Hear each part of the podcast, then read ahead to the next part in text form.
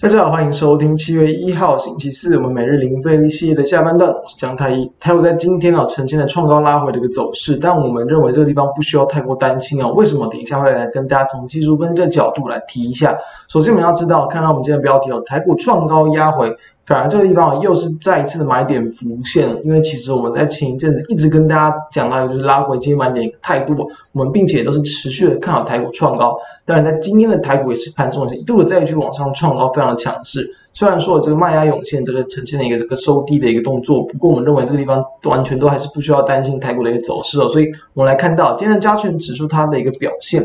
今天我们加权指数呢开高，然后收一个小跌，小跌这个四十一点其实不打紧。柜买指数跌的比较重，我跌了超过一趴啊。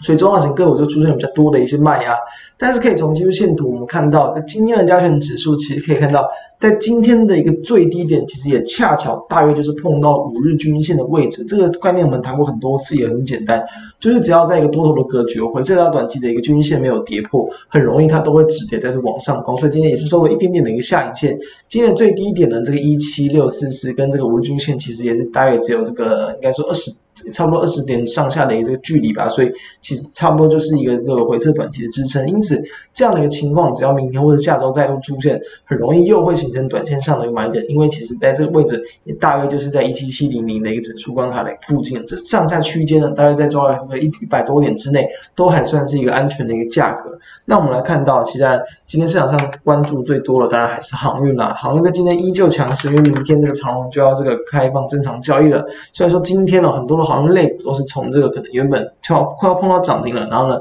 一度的往下去这个压低哦，这个震荡很大，但中场都能够再度往上冲高，像二六零三的长荣今天还是能够往上去收涨了这个超过八趴，还是非常的强。虽然盘中也是一度的有这个往下翻黑，以及像是二六一五的万海也是一样，锁在涨停一阵子之后，其实也是一度的往下翻黑，波动都很大，但也是往上收涨接近五趴，所以他们的一个技术面格局也就如同我们谈到的，都还是符合相对强势的一个概念，只要。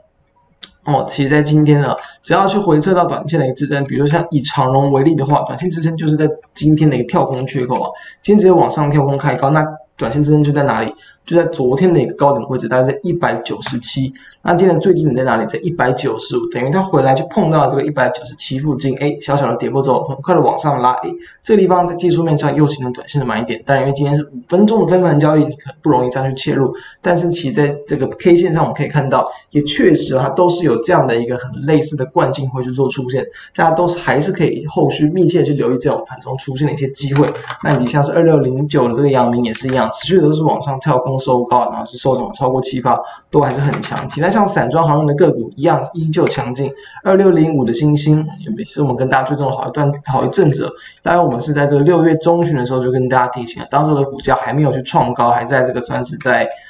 应该是在这个呃三十三块钱左右，对，三十三块钱左右。其实当时候我们就去跟大家分享，到目前为止其实已经来到了五十六点五，到今天虽然是比较长的一个上影线，但量没有放的很大，因为是分盘交易嘛，所以都还算是属于一个偏多整理的格局。像二六零六的域名也是一样。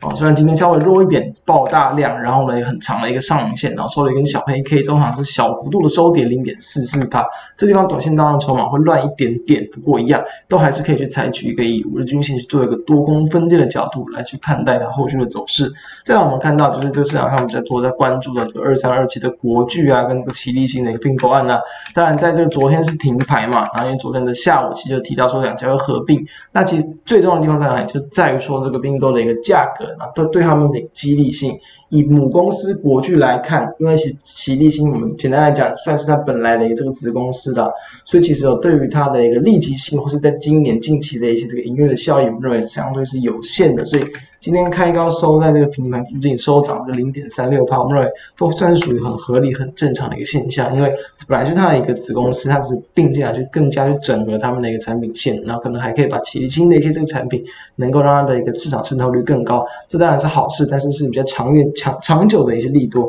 那再来像是二四五六的奇力星就比较这个值得留意了，就是在于说，因为这个原本他们的一个转换的一个这个空间啦，哦，大概是抓这个零点二左右，就是说这个可能奇力星一张就等于零点二国巨的零点二张股票。那以这样来看的话，哦，以现在的价格来看，大概就是有一个十趴左右的一个溢价空间。所以，其实今天的奇力星一开盘直接去开在接近涨停板的位置，也都是很正常，因为嗯，这样这样的一个收收购的一个价格，就是有大概这样的一个十趴的一个空间。但其实因为它的一个这个收购的一个日期是定在年底，其实还早，所以其实通常有这种呃实实现还没到之前，有一定的溢价空间的话，通常不会马上一次到位，不会太快速的到位，都都会可能可能还是有会会有个几趴的一个空间，慢慢慢慢的往上推。所以其实哦，在今天早盘就比较不是适合去做一个追加的动作，反而等到后续如果再度压回一点，可能会是可以比较比较值得去做考虑。所以今天像齐力新开高之后，然后收敛它的涨幅，中场只有收涨大概五趴左右，收涨四点九五趴，